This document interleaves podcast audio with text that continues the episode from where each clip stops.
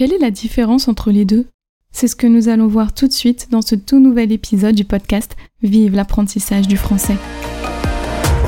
Bienvenue dans le podcast Vive l'apprentissage du français, le podcast qui t'aide à améliorer ton français. Je m'appelle Elodie et je suis professeure de français langue étrangère ainsi qu'examinatrice TCF et TEF. Ma mission? T'aider à progresser dans la langue de Molière, mais également à obtenir le résultat que tu souhaites si tu passes un des examens du TCF ou du TEF. Dans ce podcast, j'aborde plusieurs thèmes comme la grammaire, le vocabulaire ou encore la culture française et francophone. Je n'oublie pas non plus de te faire travailler ta prononciation ainsi que ton écrit grâce à des dictées ou des épisodes de phonétique. Sans oublier de te donner des trucs et astuces pour te faciliter ton apprentissage.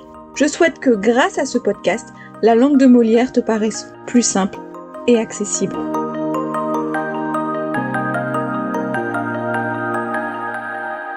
Bonjour, bonjour Alors j'espère que tu vas bien et que tu es prêt ou prête à écouter cet épisode, mais avant de te laisser aller l'écouter, j'ai une annonce de la plus haute importance à te faire.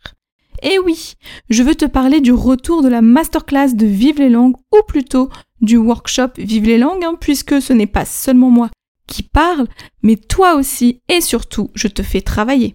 Je t'annonce donc officiellement que le troisième workshop aura lieu le 21 septembre 2022 de 16h à 17h hors française. Et comme pour les deux précédents, il est gratuit et c'est à toi de choisir le thème.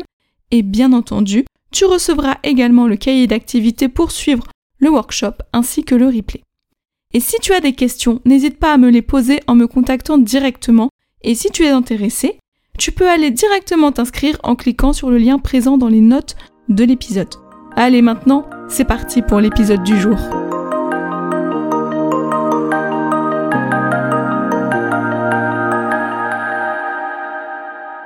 Bonjour, j'espère que tu vas bien et que tu es en pleine forme. En tout cas, moi, je suis en pleine forme et je suis ravie de te retrouver pour un tout nouvel épisode.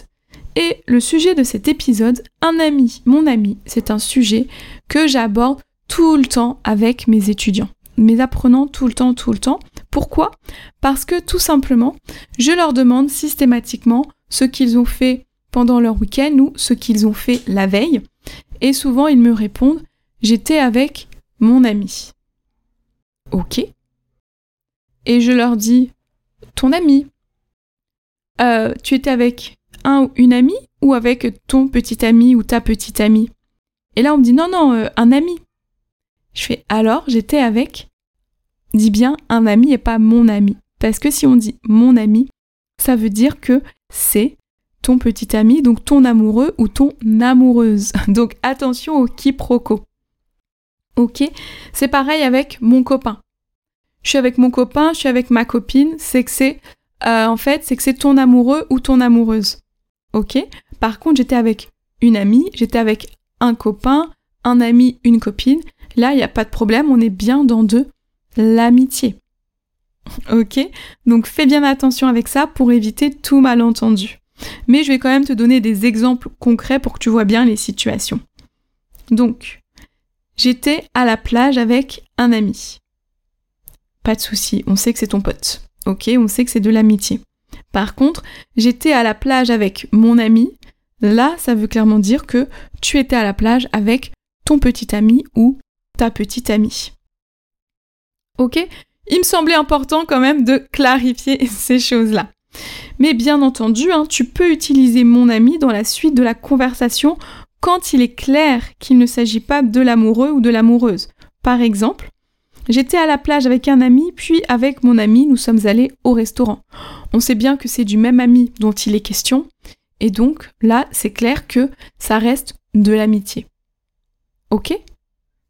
Bah oui, ce fut très très court, hein. là je suis à 2 minutes 19 d'enregistrement, mais il me semblait quand même, encore une fois, important de clarifier cette chose-là, puisque tous les apprenants, quel que soit le niveau, font l'erreur. Donc, j'espère que voilà, pour toi, ça aura été clair, que tu ne feras plus cette erreur. Et donc, je vais quand même récapituler, hein, parce que oui, même si c'est court, l'épisode a le droit à son petit récapitulatif. Donc, on utilise mon ami, mon copain pour parler de son amoureux, son amoureuse, et on utilise un ami, un copain pour parler vraiment d'amitié. Ok? Et donc maintenant ça y est, cet épisode est terminé, mais avant de te laisser, je te rappelle que tu peux télécharger ton e-book de 30 idées d'outils pour t'aider dans ton apprentissage du français, ainsi qu'une carte des temps du français. Les liens sont dans les notes de l'épisode. Et si tu as aimé cet épisode ou que d'une manière générale tu apprécies ce podcast, n'hésite pas à le partager autour de toi et à le faire découvrir aux personnes qui pourraient être intéressées. N'oublie pas non plus de mettre une note de 5 étoiles sur ta plateforme d'écoute préférée, ainsi qu'un petit ou un gros commentaire. Ça me fait plaisir. Et surtout, ça aide le podcast à se faire connaître. Et si tu souhaites discuter avec moi de cet épisode, tu peux directement me contacter sur les réseaux sociaux. Tous les liens sont dans les notes de l'épisode. Et dernière chose, il n'y aura pas de conversation Zoom lundi prochain car je serai en vacances dans le sud de la France. Mais ne t'inquiète pas, car tu pourras venir papoter le lundi suivant, c'est-à-dire le lundi 5 septembre. Allez, il est l'heure de te laisser. Je vais donc te souhaiter une excellente matinée, journée, après-midi, soirée, nuit, en fonction de ton heure d'écoute. Et je te donne rendez-vous dans le prochain épisode dans lequel nous allons faire la dictée numéro 9 du podcast.